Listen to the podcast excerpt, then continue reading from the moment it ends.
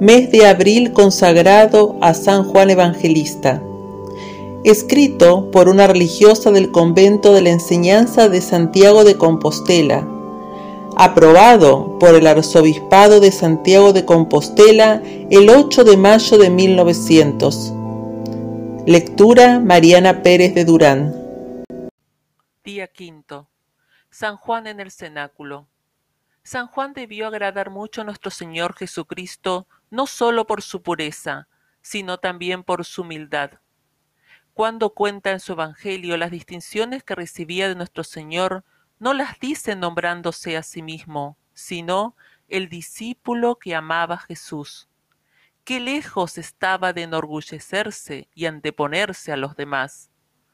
¿Cómo practico yo esta virtud de la humildad, fundamento de todas las demás virtudes? me resiento, me da pena si veo a las demás preferidas a mí? Súplica. Mi amado protector San Juan Evangelista, muy necesitada estoy de esta virtud de la humildad. Bien sé que sin ella no puedo agradar a nuestro Señor ni dar paso en la perfección de la vida religiosa. Pero, Santo mío, nuestra natural inclinación a la soberbia es grande, y yo veo que a pesar de mis buenos deseos y propósitos, la práctica no corresponde a las inspiraciones santas que recibo de nuestro Señor.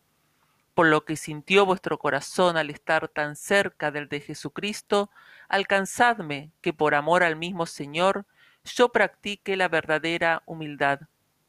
Práctica. No hablar de mí misma y recordar estas palabras. ¿Qué tienes que no hayas recibido?